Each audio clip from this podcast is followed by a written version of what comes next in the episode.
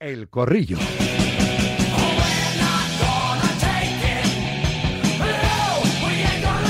Con SEAT Motor 10, concesionario oficial SEAT en Fuenlabrada, lleva 32 años este concesionario atendiendo a sus clientes con mucho cariño y profesionalidad, cariño que traslada cada día a los oyentes de Radio Marca un día más, patrocinando el corrillo. Las damas primero, hoy con María José Ostalrich, periodista deportiva. Hola Marejo, buenas tardes. Hola, ¿qué tal? Muy buenas tardes a todos. David Sánchez Cañete Dasson, buenas tardes. ¿Qué pasa? Buenas tardes a todos. Y Manuel Bruña, Mundo Deportivo. Hola Manel, ¿qué pasa? ¿Qué tal? Buenas tardes.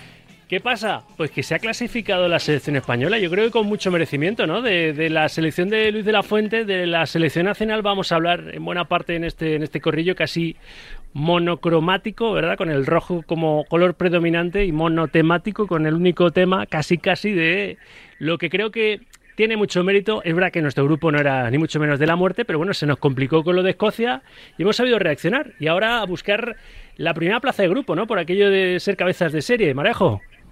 Sí, sí, yo me hace mucha gracia porque, hombre, el grupo no era asequible, pues oye, eh, todo lo contrario, era asequible, bueno, ya, ya, ya, pero había que pasarlo, ¿eh? que en otras circunstancias nos las hemos visto y nos las hemos deseado.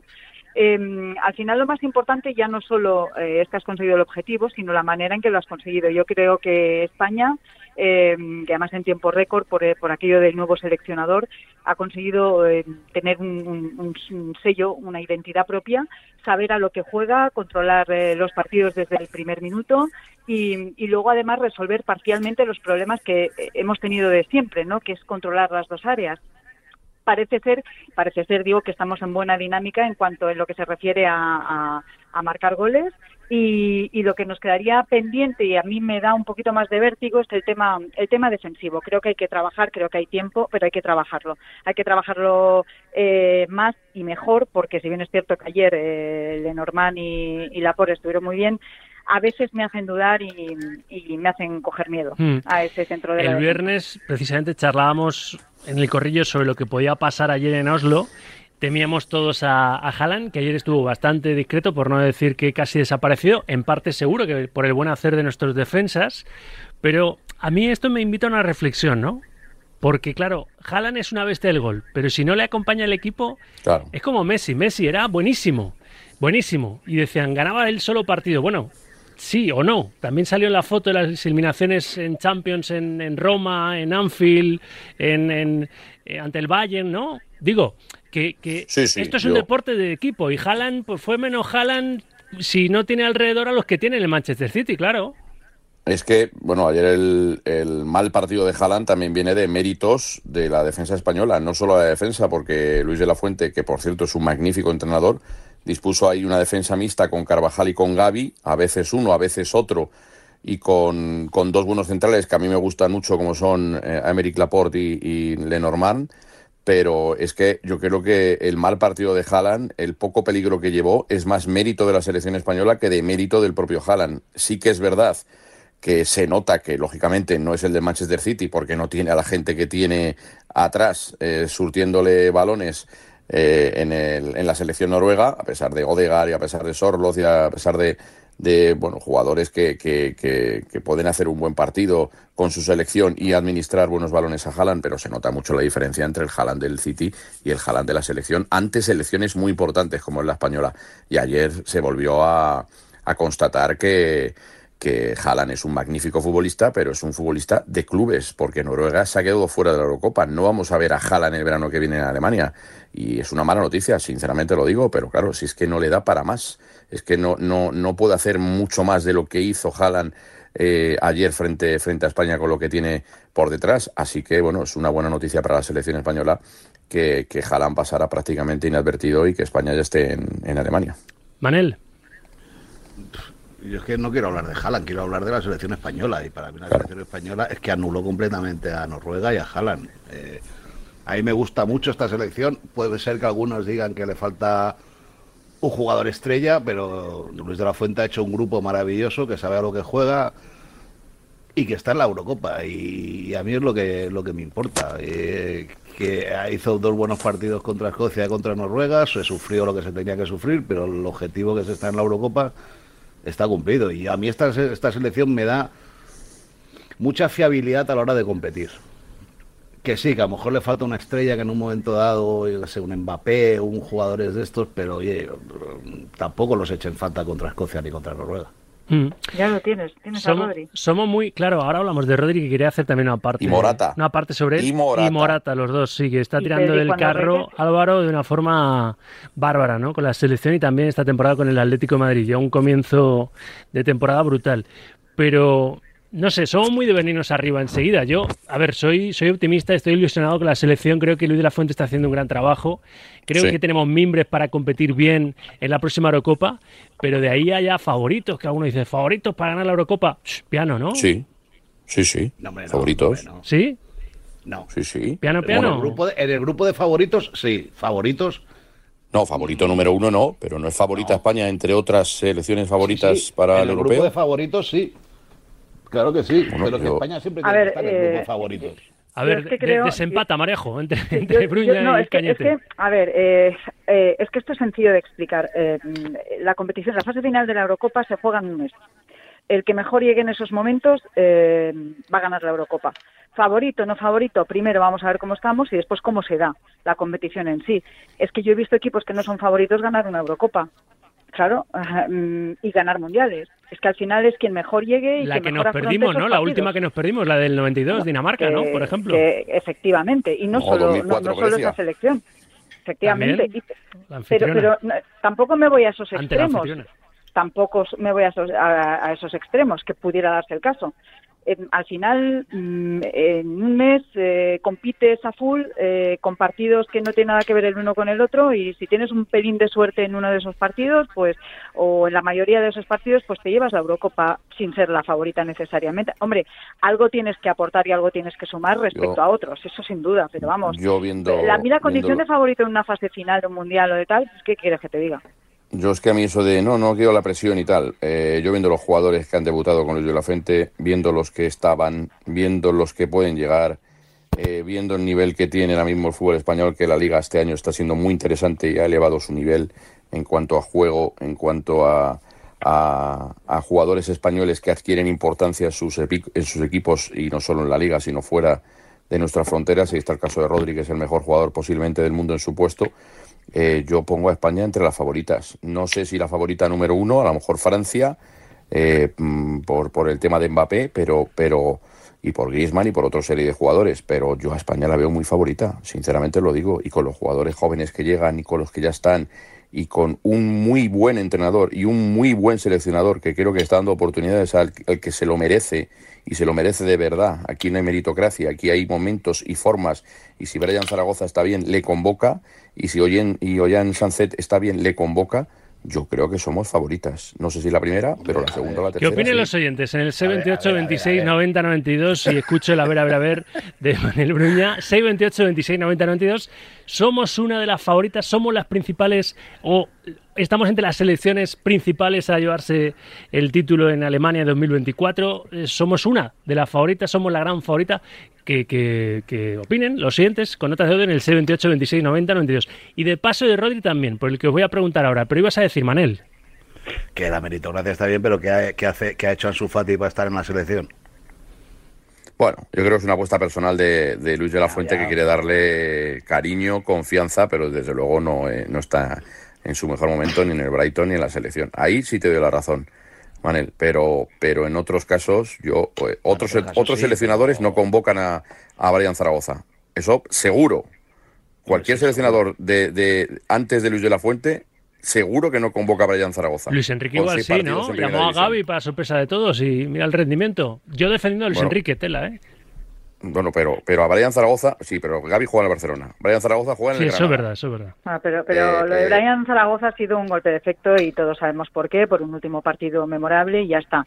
Es decir, que al final, y luego también es verdad que el jugador va muy bien porque necesitaste ese tipo de jugadores eh, eh, con ese desequilibrio en, en, el juego que desarrolla España, pero, pero todos sabemos que eso es la excepción, que eso no se va a hacer de continuo, que esa no va a ser la política de Luis de la Fuente porque es una política kamikaze. Quiero decir que una cosa es que sí que realmente eh, él prime los méritos por encima de, otras circunstancias, pero sinceramente no sé cuántas veces se puede dar en la historia una situación así, que convoques a un chaval porque ha tenido un partidazo o ha hecho un partidazo contra el Barcelona memorable, no lo sé.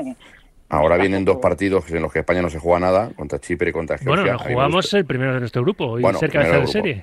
Sí, sí, sí, correcto. Bueno, ya está clasificada España. Quería decir, es el momento de ver a otro tipo de jugadores. Yo creo que va a haber sorpresas en la convocatoria. Pues Yo creo que deberían ir... además.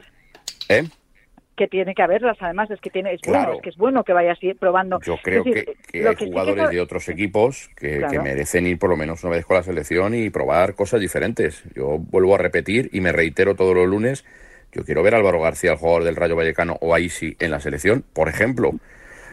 Otra serie de jugadores que están haciendo las cosas muy bien en, en diferentes equipos que a lo mejor no están en la élite del fútbol español ni en el fútbol mundial y que están haciendo las cosas muy bien, por ejemplo, ver, fuera de nuestras fronteras. Que es la selección Entonces- española, no es, no es un equipo para jugar amistosos, ¿eh? Yo en eso estoy un poco con Bruña, es decir, yo creo que Luis de la Fuente tiene que encontrar su bloque, que luego llame Claro. por méritos Sí, sí. a los que Son entre una 23. ventana y otra destaquen, me parece bien, pero que Eh, de repente eh, hacer uno- experimentos como hizo en Escocia, que hizo jugar a todos los que no habían jugado el partido anterior y así no fue, pues no. Yo es que creo que, yo eso es una de las cosas que, que siempre bendije de Luis Enrique, mm, muy a pesar de los que decían que, que se estaba equivocando, ¿no? Y es que él, eh, bueno, quizás no con, con, con tanta fricción, ¿no? Que a lo mejor en una convocatoria te metía siete tíos nuevos. A lo mejor no, pero es una manera de tenerlos todo, a todos eh, en estado de vigilia, en- pendientes de que Claro. pueden ser convocados. ¿Por qué? Porque no sabes cómo vamos a llegar al mes de junio. Es que no lo sabes. Es que a lo mejor en el mes de junio se destapa un, ¿qué te diré yo? Un Dani Olmo de la vida y tienes que tenerlo y lo tienes que tener, le tienes que tener enchufado. Entonces a mí sí que me parece bien que tú tengas un corpus, tú tengas un- una columna vertebral de un equipo, tú tengas claro a qué quieres jugar y por lo tanto tengas esos jugadores listos eh, para, para que puedas contar con ellos en cualquier momento, pero luego también que vayas encajando piezas o que les des la sensación a los jugadores que tienes en el espectro, que tienes en el mapa, em, de que pueden ser también de la partida, porque si no, si tú ya tienes tus 11, 15, mm, es que al final no, sabes, al resto los tienes totalmente desconectados. Y está muy bien que el fútbol de selecciones sea así, que las selecciones sean así, que cualquiera sepa que mm, si tienes una buena campaña o si haces los últimos dos meses buenos, es. puedes estar en la lista. Eso es. Yo Rodri, estoy totalmente de acuerdo con eso. tema Rodri. No es que montemos aquí la campaña Rodri Balón de Oro, que tampoco estaría Pod- mal.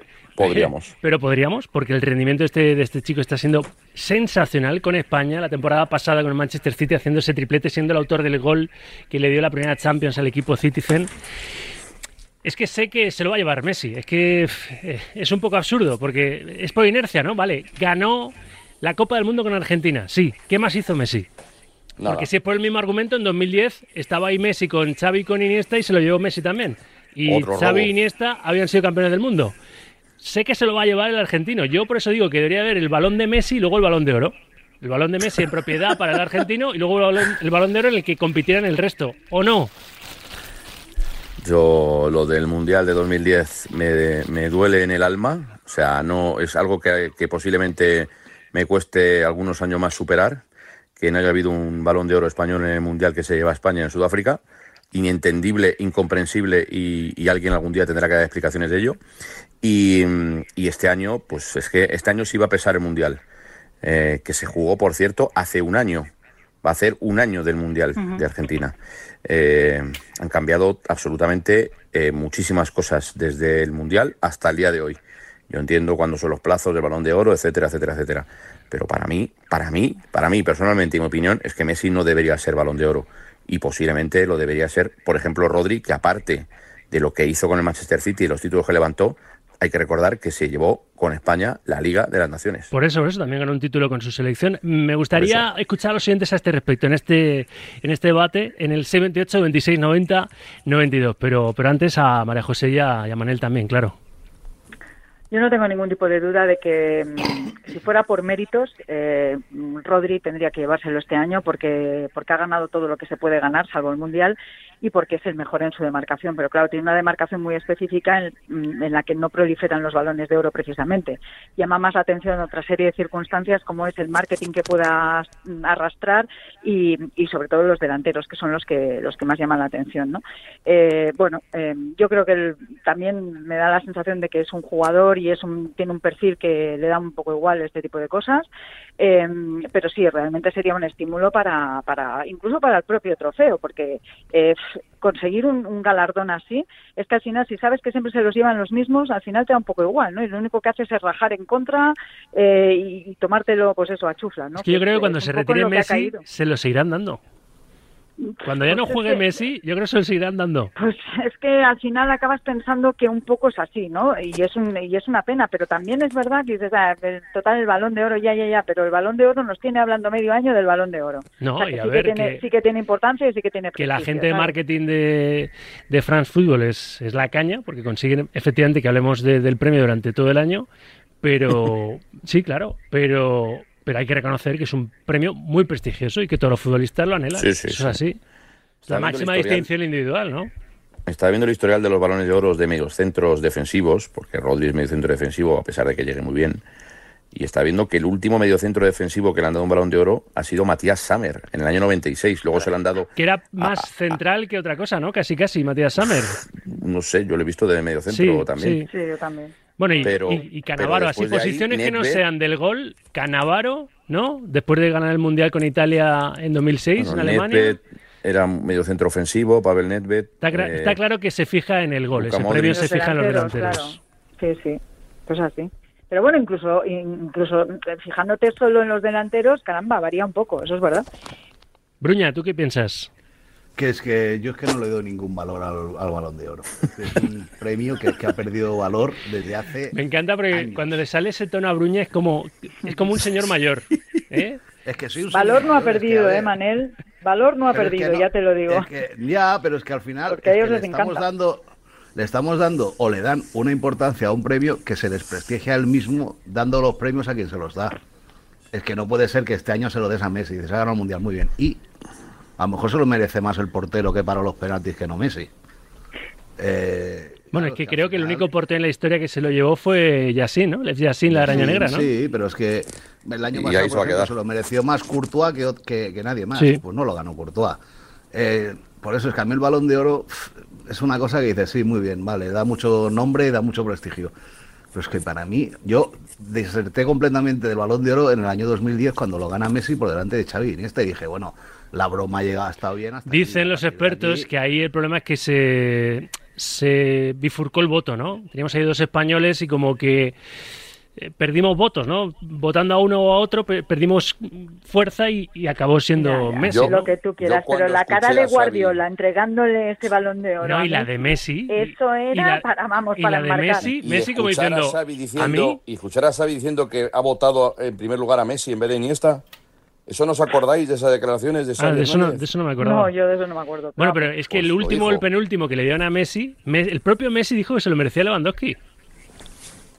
El propio Messi, ¿eh? Pero bueno. Es que le han dado, le han dado balones de oro a Messi y Cristiano que dicen muy bien, o sea, la broma. Está por inercia. Menos, Cristiano menos. algunos por inercia. Yo creo que Cristiano se ha tenido que trabajar más, ¿ves? Sí, sí, sí. Creo que eso Hay jugadores que es una pena que no se que se vayan a retirar, que todos lo sabemos eh, y no, no hayan ganado este este galardón, aunque nombres, sea nombres, nombres. Griezmann, por ejemplo, Antoine Griezmann. O sea, me parece que Antoine Griezmann tiene que ser balón de oro sí o sí. Ya le queda un poco, en fin, ya va cumpliendo años y ya cada vez lo tiene más difícil. Pero hay que verle con más continuidad, ¿no? En la excelencia, ¿no? Hombre, no ahora, es que, claro. Porque títulos individuales, ¿eh? ya, ya, ya. Pero, pero ha, tenido temporadas muy intermitentes, ¿no? Cuando se fue al Barcelona, pues fue una, una especie de paréntesis, ¿no? En su carrera profesional. Pero bueno, a ver los oyentes que participan de este debate o de otros, de los que, de los que ellos quieran. Los eligen y, y les dan forma, ¿eh? con una nota de audio en el 628 26 90 92. Ahora voy con tu oye. Los siguientes primero. Buenos días, Radio Marca. Buenos días, Sauki. El balón de oro hace mucho tiempo ya que no se lo dan que no se lo dan nunca al que se lo merece de verdad. Ya es marketing, es propaganda y es un bulo como un castillo de grande. Porque vamos, si se lo vuelven a dar a Messi después de que le regalen un mundial a base de penaltitos, pues apaga y vámonos. Cuando Rodri ha hecho lo que ha hecho, igual que en su día hizo Iniesta y Xavi y Raúl y muchos otros que se lo han merecido muchísimo antes que los que, que los que lo están ganando estos últimos años salvo alguno que otro, que no digo que no se lo mereciera, pero si se lo dan a Messi otra vez, es que eso es, un chiste de mal gusto ya. Pero bueno, venga, un saludo. Buenas tardes, equipo. Un saludo. A ver, eh, bajaros de esa moto, que el Barcelona tiene a uno de sus mejores centrales lesionado. Y ahora mismo a Íñigo no le van a dejar, se le ha abierto unas puertas para poder jugar minutos, porque Cundé tiene para unos cuantas semanas, cuantas bastantes. Venga, un saludo equipo, o sea que bajaros de ese, de ese tren. Agur. Buenas tardes, Radio Marca. Respecto al balón de oro, pues claro que es para Messi. Hasta que se retire, deberá ser para Messi. siempre decimos lo mismo. El balón de oro es para el mejor futbolista del mundo y el mejor es Messi. Rodri es un magnífico jugador. Pero hasta que no se retire Messi no hay nada que hacer. Buenas tardes, Radio Marca. Vamos a ver, Rodri balón de oro, no lo creéis ni harto sopa. Es que es muy sencillo. No hay cinco jugadores por lo que pagarías una entrada mejor que Rodri? Seguro que sí. Y 10. Cañete, ahora sigo, aún voy a escuchar más a los oyentes, en ¿eh? el 78, 26, 90, 92. Di el oye que ibas a, a argumentar, ¿eh? no, que, porque es que, os voy a contar una noticia que va a traer discusión, sobre todo seguramente desde Barcelona. ¿Qué ibas a decir, David? No, que todavía tienen que ganar los balones de oro Mbappé y Haaland, así que también, hay que esperar, ¿eh? Que yo pensaba que Mbappé se había llevado uno ya, pero no, no. O sea, a la cola, ¿no? A la cola. Claro, claro, están ahí esperando a la puerta, agazapados. A ver, apelación, noticia, que nos cambia el paso. Apelación le quita un partido a Nacho Fernández, un partido de, de sanción. Con lo cual, de los tres con los que fue castigado por, por su entrada en el nuevo Los Cármenes. Con lo cual, fue Los Cármenes, ¿no? Sí, sí, sí. Mm. no, en Girona, en Montilivi, perdón. Girona, Montilivi, Girona, a Montilivi, a Portu. Sí. Es que con los colores del Granada y de, del Girona me he hecho un lío mental. Es verdad. Por ese entradón del que se arrepintió ipso facto, pidió perdón y demás, no sé si eso ha tenido que ver a la hora de juzgar en apelación, tener en cuenta el recurso del Real Madrid, pero le retiran un partido, le quitan un partido, solo cumple dos, por tanto, así que puede llegar al clásico del 28 de, de octubre. Digo yo que, hombre, no sé si en, Barcelona esto, eh, en Nacho, no es el que mete los goles, pero es, es un jugador muy importante también para Ancelotti. No sé si esto va a generar cierta, cierta polémica. Eh, María José, ¿qué piensas? Pues seguro que sí. Seguro que sí, porque estamos hablando de Barcelona, Conocedora del paño, María José claro, buenas tardes. a ver, vamos a ver. Eh, Qué bueno. que es obvio, ¿no? Es que causa-efecto, esto es así. Eh, otra cosa es lo que nos pueda parecer a nosotros. A ver, yo creo que la entrada es suficientemente considerable y notable como para que, aunque solo sea por prudencia, eh, eh, no se hubiera entrado y a corregir eh, la sanción que tenía estipulada ya. Bueno, supongo que los parámetros que habrán seguido para reducir en un partido, de todas maneras, que es una falta de inteligencia emocional, porque claro, ahora ¿Qué, esperas? ¿Que la gente ya pues tenga dudas de si se ha hecho exactamente para que llegue al clásico con eh, este jugador o no? Me da lo mismo, aunque no sea un jugador vital o fundamental o goleador. Pues depende si se recupera Alaba, ¿no? Por ejemplo, digo. Eh, es más, es más menos importante, ¿no? Claro que al final eh, ya, ya, ya, si es que ya no es una cuestión de, de importancia, es que ya es un, eh, ya es una cuestión de, no sé, de, entender cuál es la situación en estos momentos y, quitarle hierro al, tema, ¿no? Que, es que la acción, insisto, justifica los tres partidos de sanción, si es que la justifica. Entonces, ¿para qué te metes en más líos y para qué levantas más suspicacias de las que ya hay? No sé. Bueno, hay Manolete, si no sabes torear, ¿para qué te metes, no? Claro. Cañete. Yo, es una manera de, de buscar más polémica previa al clásico porque lo que dice Manuel José tiene toda la razón. Es decir, a la gente del Barcelona dirá, claro, le quitan un partido para que puedan jugar aquí, que están eh, fastidiados de centrales. Pero no creo que apelación busque la polémica, ¿no? No, no, que no la busca. Además, ah. Real Madrid alegará y alegará cosas eh, claras para que le puedan quitar un partido y se quede en dos en vez de tres. Pero sí que es verdad que, bueno, que al final ya tenemos polémica preclásico y nos quedan dos semanas todavía y, más cosas que saldrán, seguro, porque habrá novedades en el caso Negreira o habrá de todo. Esto es. Fíjate, esa, no lo había pensado. Me da a mí que algo se publicará en las horas ah, previas al partido en Montjuic sobre el caso Negreira, alguna novedad trascenderá. ¿eh? Seguro, seguro. y, tendremos, bueno, pues mejor. Así tenemos durante toda la semana cosas Más salseo. Bruña, tú con tu habitual desparpajo vas a cerrar este corrillo. ¿Algo que decir al respecto? Que estos de apelación son unos cachondos. Las frases de Bruña Gracias, son tremendas. Manel Bruña. Del Titu- cotarro y titulamos así venga, el- la noticia del corrillo. El corrillo dos puntos. En Esto es de apelación. en redes. Esto es de apelación son unos cachondos. ¿Te parece, Bruña? Sí, hombre, sí. Y el, el derecho a rectificación nos lo, nos lo guardamos por si hay algún tipo de, de No, hombre, no, a ver. Me sorprende que apelación haya, eh, le haya perdonado que, que saque contra ella competición, porque normalmente nunca pasa eso. Exacto. No se suelen llevar a contraria, eso es verdad. Me sorprende mucho. Eso es verdad. Pero oye, algo habrán visto o algo habrán tenido en cuenta para, para hacerlo, pero que va a haber lío, ya te digo yo, que va a haber lío. Sí, sí, sí. Bueno, pues lo contaremos. Intentaremos que el lío sea más o menos entendible. pero que quedan ¿eh? dos semanas todavía. Ya, ¿eh? ya, pero Es bueno, que- ya ha empezado el partido, ya te lo digo yo. Ya ha empezado, sí. En fin, señoras y señores, Hostal Ritz, Marejo, gracias, un beso. Un abrazo muy fuerte a todos. Gracias, Cañete. Un beso fuerte a todos. Gracias, Chao. Bruña, un abrazo. Cuidaros mucho, chao. A ti el balón de oro no, ¿no? Bruña no te, te da igual, ¿no? A mí, a mí el balón de chocolate, a mí el balón de oro. Bueno, si es macizo, dámelo que algo haré. Sí, algo harás con él, ¿eh? aunque sea revenderlo. Gracias, Hombre. Manel. Venga, chao. Hasta aquí el corrillo, un día más con SEAT Motor 10.